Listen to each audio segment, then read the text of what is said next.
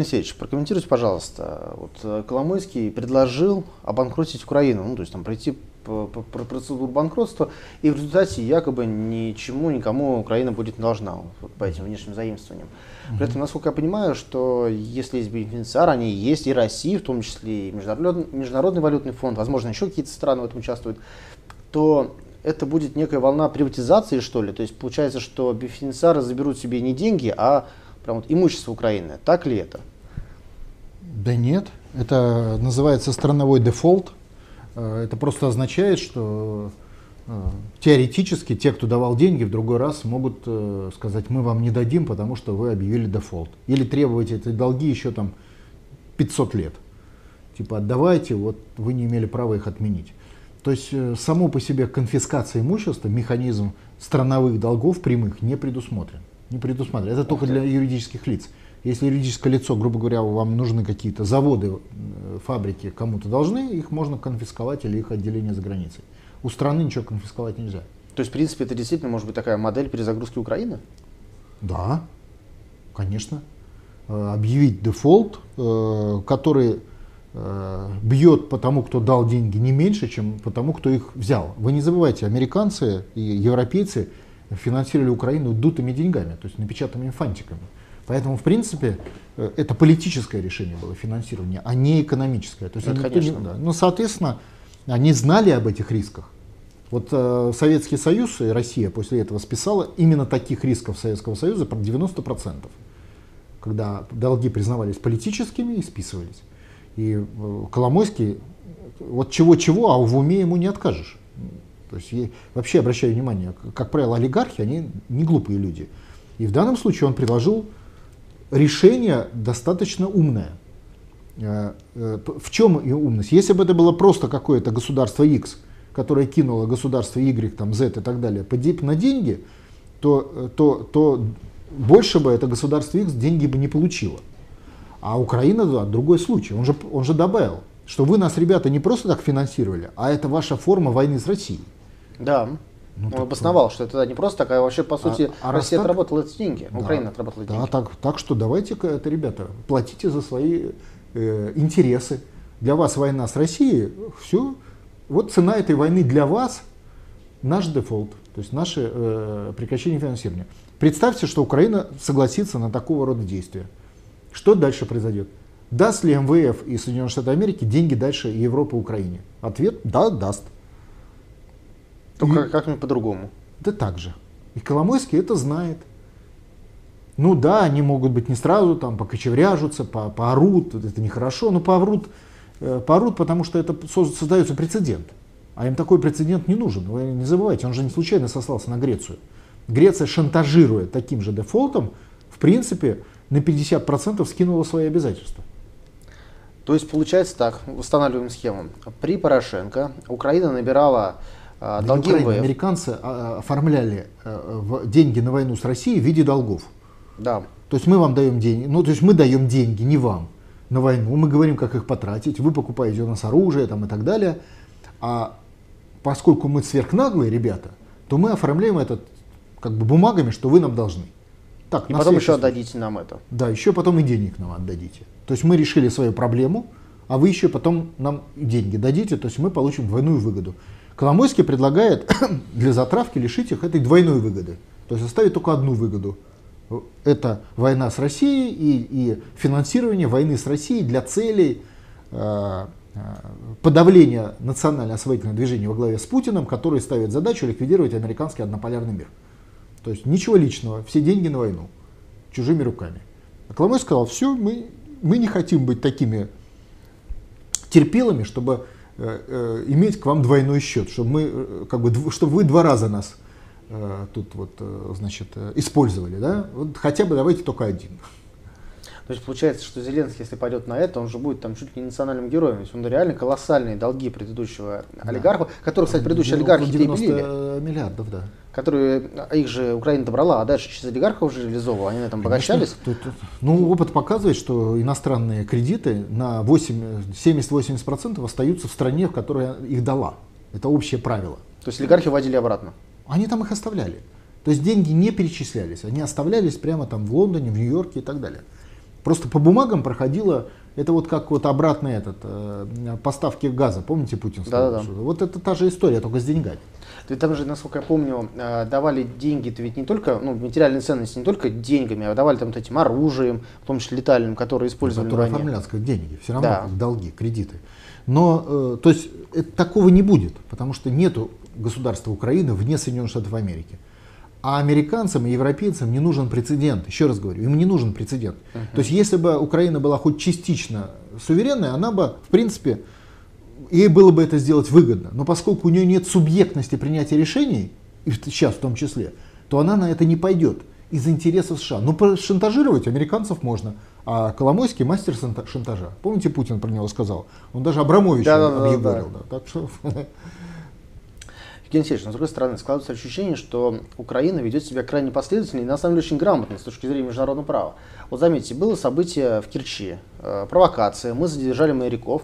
В результате э, Украина э, поднимает бучу вот этих международных там инстанций, в международном каком-то там вот этом морском суде или там трибунале, который теперь с нас требует э, выпустить этих моряков. При этом Россия не, не, не, э, не воспринимает этот вот международный Не, ну, институт. не, слушайте, ну как она его не воспринимает? У России там есть свой представитель. Это российская пропаганда заявляет, что мы не воспринимаем этот суд. А, а он действует по своему уставу. Там, кстати, одна из, один из судей из России есть. Он там единственный, кто, кто голосовал против. Все остальные судьи проголосовали за, там какие были.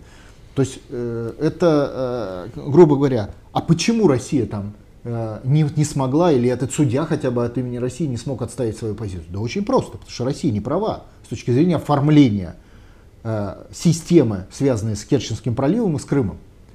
То есть Крым и пролив наши, наши, но не оформлены. А, это договор об, вот, об общих границах, что ли, там еще Ну, есть? конечно. Во-первых, существует договор с Украиной о том, что э, Керченский пролив является совместным.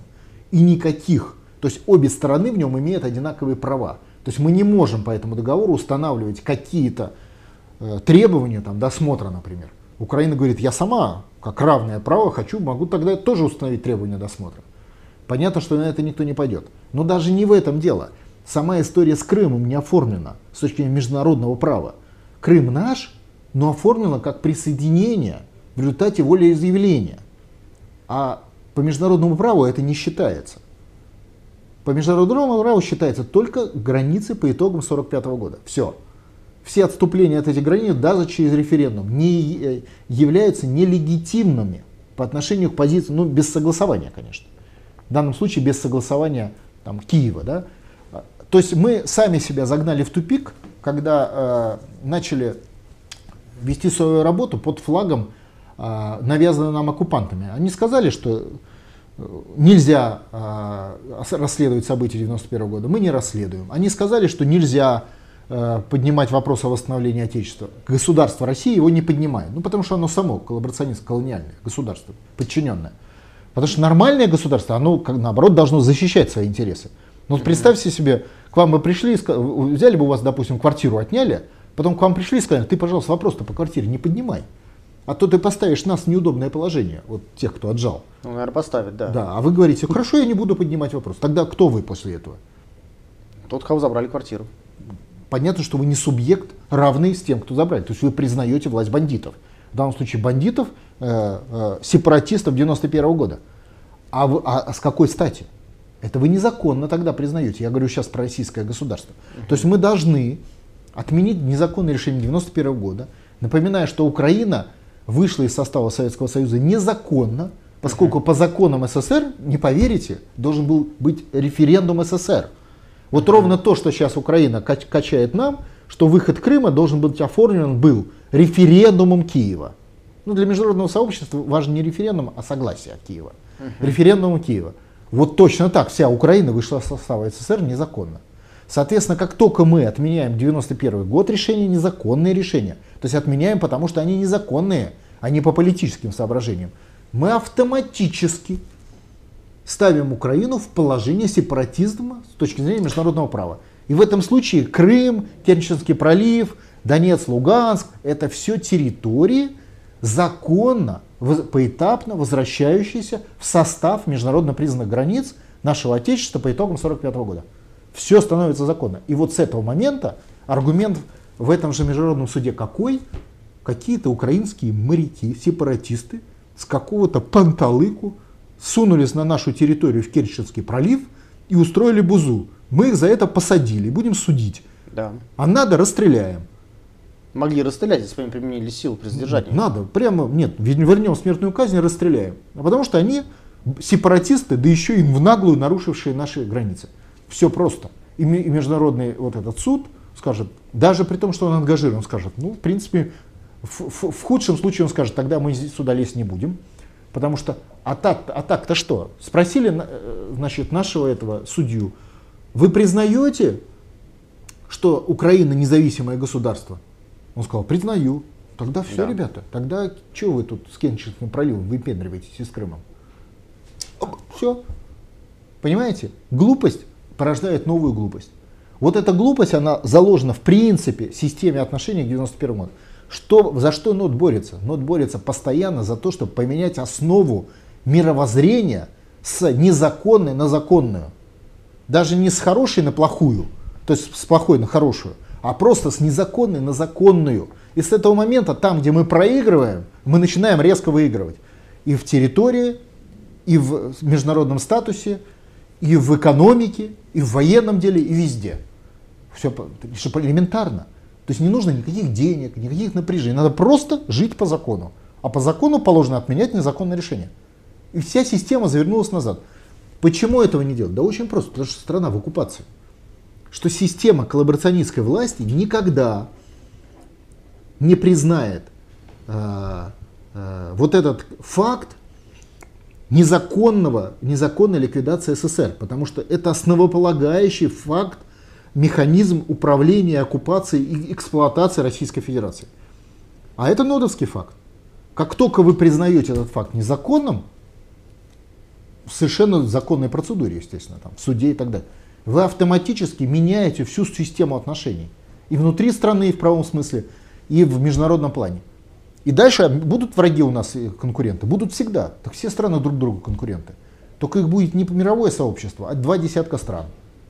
Еще неизвестно, кто сильнее окажется. Потому что в этом ситуации мы будем защитниками международного сообщества. Евгений Алексеевич, здесь случилось еще одно а, событие, которое касается международного права зачитаем, проще будет. Э, МИД э, рассматривает вторжение э, косовских албанцев, косовско-албанского спецназа в сербские муниципальные образования как провокацию. Там, напомню, задержали 20 человек и даже одного россиянина, которого почему-то не отпускают. Причем россиянин с миссией ООН, с мандатом ООН. Ну, да. вот, вот это вот, вот, мы же прекрасно понимаем, что если вы задержали американца, даже без это, мандата миссии ООН, его моментально отпустили. И эта озабоченность МИДа или там Госдепа, в данном случае США, была прям некой догмой. Сможем ли мы в этой ситуации что-то сделать? И вообще, кто качает нет, эту тему? От, нет, это зависит от... Вы, вы не забывайте, Сербию сломали да. методом оранжевой революции, интервенции. То есть Сербия выдала своих лидеров, того же Милошевича. Угу. И с этого момента в Сербии ничего не поменялось. То есть система суверенитета, она, она, грубо говоря, постепенно она не может. Она либо есть, либо нет. То есть есть четкие события, до которых она есть, допустим, а потом нет. Ну, до оккупации не было, оккупация произошла там, в 1941 году. Советский Союз был суверенен, в том числе Киев, Минск и так далее. А в 1942 уже нет.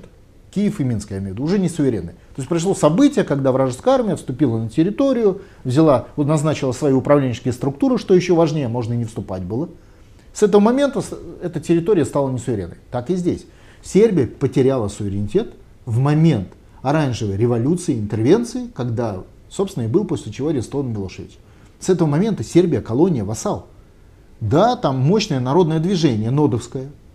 Да, сербы Э, естественно, отвечает на вопрос территориальной э, целостности, как и положено отвечать их дедам последние 2000 лет, что Косово это наша исконная земля. Я там, кстати, лично был в Косово, вот я лично ездил туда, и по всем монастырям, которым там за тысячу лет я лично ездил. Это Косовская, это Косово, это сербская земля, это да, более конечно. сербская земля, чем Белград.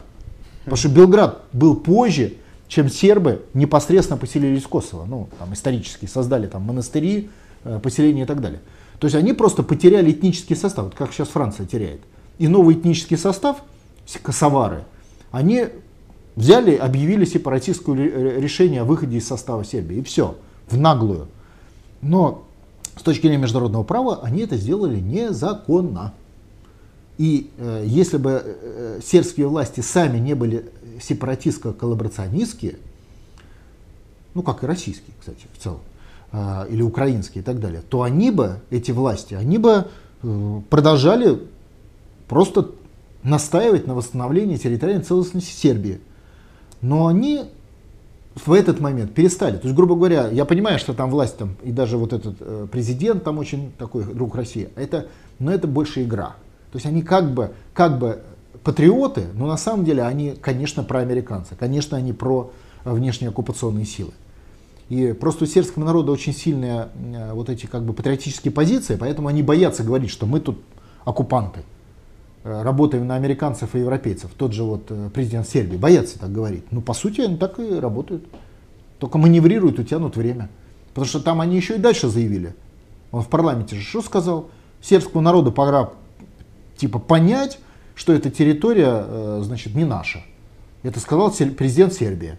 Там даже начали заявлять о том, что надо, можно оправдать вот эти бомбардировки, которые были со стороны НАТО. Там... Ну, в данном случае президент Сербии сказал, что пора понять. Да. То есть полторы тысячи лет это была наша территория, а вот теперь этот президент Сербии заявил, что она не наша. Время-то идет, оно меняется. За тысячу лет это большие сроки. Говоря, через 50 лет там может вообще все быть по-другому. Если побеждает путинская ликвидация однополярного мира, Косово вернется в Сербию, как и вся Югославия будет восстановлена, причем мирным путем.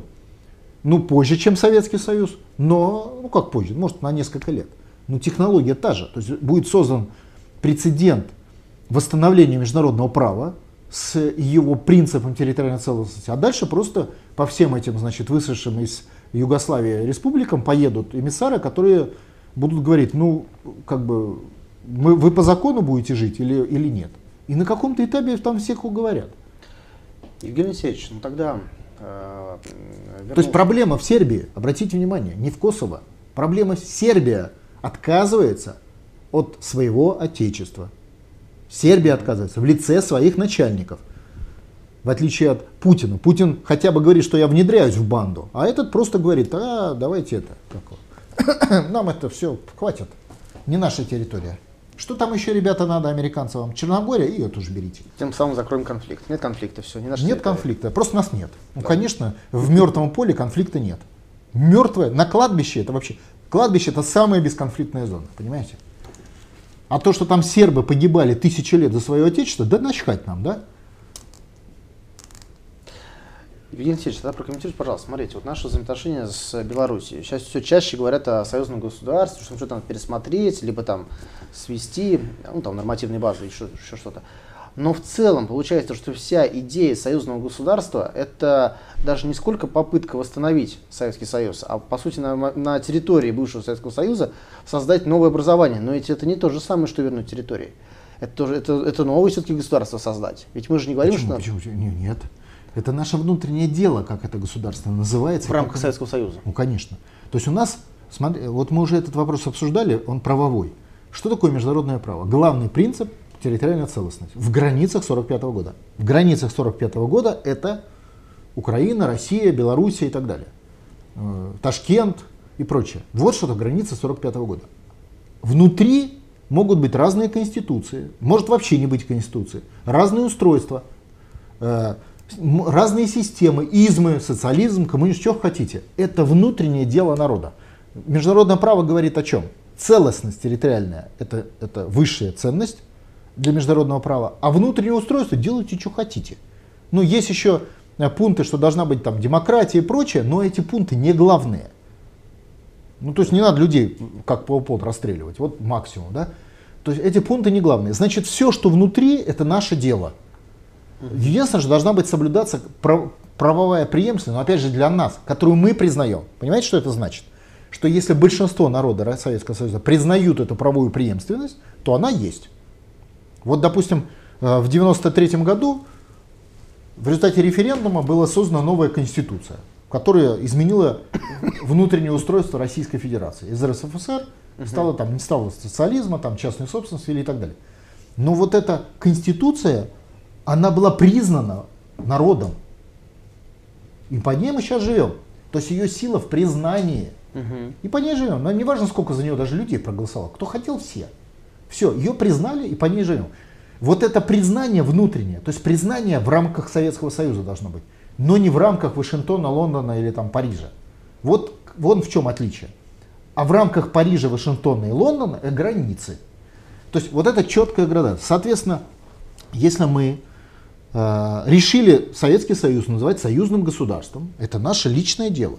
Угу. Международное право не, нам не то что разрешает, он предписывает нам самим определять свою судьбу. Потому что второй пункт внутри границ суверенитет. Суверенитет право на решение. Хотим называться союзным государством, будем союзным государством. Наше дело. Вот внутри наше дело. Соответственно, механизм, который выстраивается через союзное государство, это механизм, который замещает государство СССР. И международное дело, э, как бы внешние факторы здесь вообще не важны. Это наша внутренняя часть. Внешние факторы важны только для границ. Евгений Алексеевич, тогда прокомментируйте, пожалуйста, является ли создание союзного государства, как вот это на некой наднациональной настройке, является ли Почему это... наднациональное? Национальное, национальное, национальное союзное государство. Нация. Это нация, это не, не э, этнический фактор. Нация это государственно образующий фактор. То есть под нацией понимается народ, образовавший государство. А он может быть разных вообще этносов. Да. Ну... То есть народ... До... Нет. Это четко. Нация для нас в границах Советского Союза. Угу. Понимаете разницу? То есть это не надгосударственная настройка, а, это государственное строительство. То есть это не мы добровольно с белорусами создаем, а это мы по закону восстанавливаем единую нацию, единое государство, единое отечество. Кстати, сам Лукашенко говорил об едином отечестве России и Беларуси. И оно, это единое отечество, с точки зрения правовой, уже выстраивает систему отношений со своими частями и территориями. Может в любых форматах, вот и как бы как людям нравится. То есть получается, что для нынешней, ну, скажем так, власти Беларуси это не является потерей какой-то там части суверенитета. Наоборот, новые возможности и ну, как бы в более широких границах. Нет, ну это как, э, что такое потеря? Э, там Лукашенко, помните, дискуссию вел, чем отличается самостоятельность от суверенитета? Ну да, там независимость там, да. да независимость от суверенитета и так далее. А, просто э, э, жители Беларуси получают новый инструментарий под названием союзное государство. Союзное государство внутри себя. Это наше дело с белорусами. Никого не, вол... не должно волновать. Внутри себя можно по-разному выстроить систему. Можно выстроить систему э, федерации, систему конфедерации. Э, это это как, как нам удобнее. Но понятно, что белорусы в случае формирования союзного государства – в том модели, как сейчас идет, получают в нем, ну, как минимум, контрольный пакет. То есть, имея, сколько там в Беларуси живет, 10 миллионов Почти, человек, да, они получают контрольный пакет над 160 миллионным государством с третью мировых богатств. Вопрос, жители Беларуси выигрывают от того, что они получают контрольный пакет вот для такого маленького числа белорусов вот над такой страной? Ну, конечно, если так, да. Гигантским образом. Конечно. То есть, грубо говоря, они становятся акционерами «Газпрома».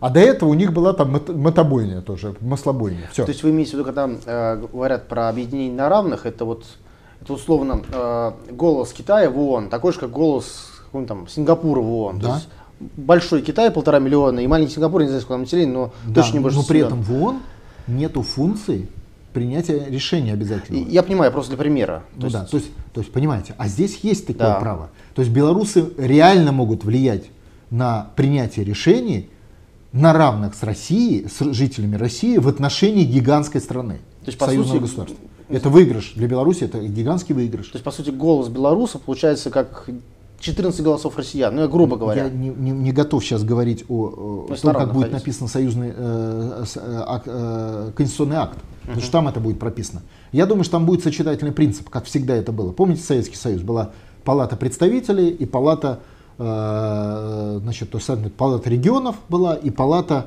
по принципу один человек, один голос. Ну, грубо говоря, э, это сочетательный механизм. То есть, грубо говоря, у вас на территории, да и в России сейчас частично, у вас на территории сочетается. То есть, если бы у нас была только, только Государственная Дума, то здесь один человек, один голос.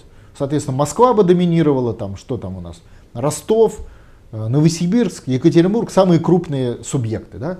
Но поскольку есть механизм еще территориального представительства, э, э, это не прямая формула.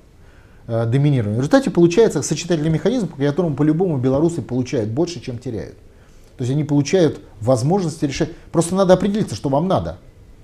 Возможность решать свои проблемы, но они их увеличивают в 10 раз. Что еще надо? Возможности развиваться своему этносу, никаких ограничений Вообще нет. никаких. Да, прописывается в э, конституционном акте, и все. И разговариваете на белорусском языке. Кто его вспомнит, конечно.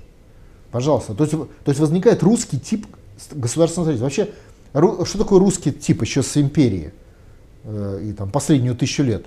Вот с момента создания э, русского государства, Руси, какой русский тип госстроительства? Это союзное государство. Вот, вот просто вдумайтесь, что такое, допустим, название царя, помните, как он назывался? Белое, малое. Да, да, да, да. Там, что это такое? Э, это, это формат союзного государства э, того времени. Да. Ну, ровно тоже сейчас и предлагается. То есть создается союзное государство, в котором вместо у царя там белая, малая, серая Русь, э, у него, э, ну не у царя, конечно, а органов власти прописано, что это союз вот, вот этих территорий, этих территорий, этих. По сути, это старорусская система государственного строительства. Помните, Путин же говорил земство, и это не, со, не совет, как со, Советский Союз, да, то есть со, союзническая система государства, uh-huh. а это именно одна нация, созданная через механизм союза, как единая система управления. Евгений Алексеевич, прокомментируйте, пожалуйста, не кажется ли вам, а, что формируется некий пояс, причем такой, знаете, если он раньше был разрозненный, такой монолитный, из Прибалтики, то же самое, Литвы, там сейчас об этом разговор идет, а, Украины, а, ну, Беларусь еще нет, ну, прям целый пояс, который то есть такая антироссия, если хотите, которая ну, выступает все, именно против нас, но между собой не консолидированы. Вы это смотрите в негативе, а я смотрю в позитиве. А позитив какой? Советский Союз жив. Идет борьба за Советский Союз. Либо Советский Союз будет Э, по схеме союзного государства восстановления территориальной целостности на суверенной основе, либо это будет колониальное продолжение колониального Советского Союза, где колонии мелкие объединились просто колонии главной России. Да. И в этом случае начальство в Вашингтоне. Это же не, не Прибалтика создается с Украины. Это, это создает конечно. Вашингтон. Конечно. То есть столица в Вашингтоне, но есть объединение сепаратистов просто против самого главного, э, э, главного, самого большого региона который является восстановителем СССР. А именно поэтому у нас в Москве и в России существуют эти так называемые лжепатриоты, лже-СССР, которые говорят, мы за СССР против России. А ничего вам не напоминает, что это все одна линия? Абсолютно. Только ладно. снаружи Прибалтика, Украина, Грузия с танками, ядерными возможными ракетами под троянский конь, американская технология. А внутри пятая колонна в лице ЛЖССР. Вот и все. Тот самый Пол Бранденбург, засланный внутрь, в тыл, для того, чтобы подрывать основу советской армии, которая восстанавливала и освобождала СССР, ну еще там в 41-42 Э, 1944 годах. Это же и есть, в 1945 годах, это и есть технология. Э, технология э, вот исторической борьбы с Россией, как и с нашим отечеством, как она и была.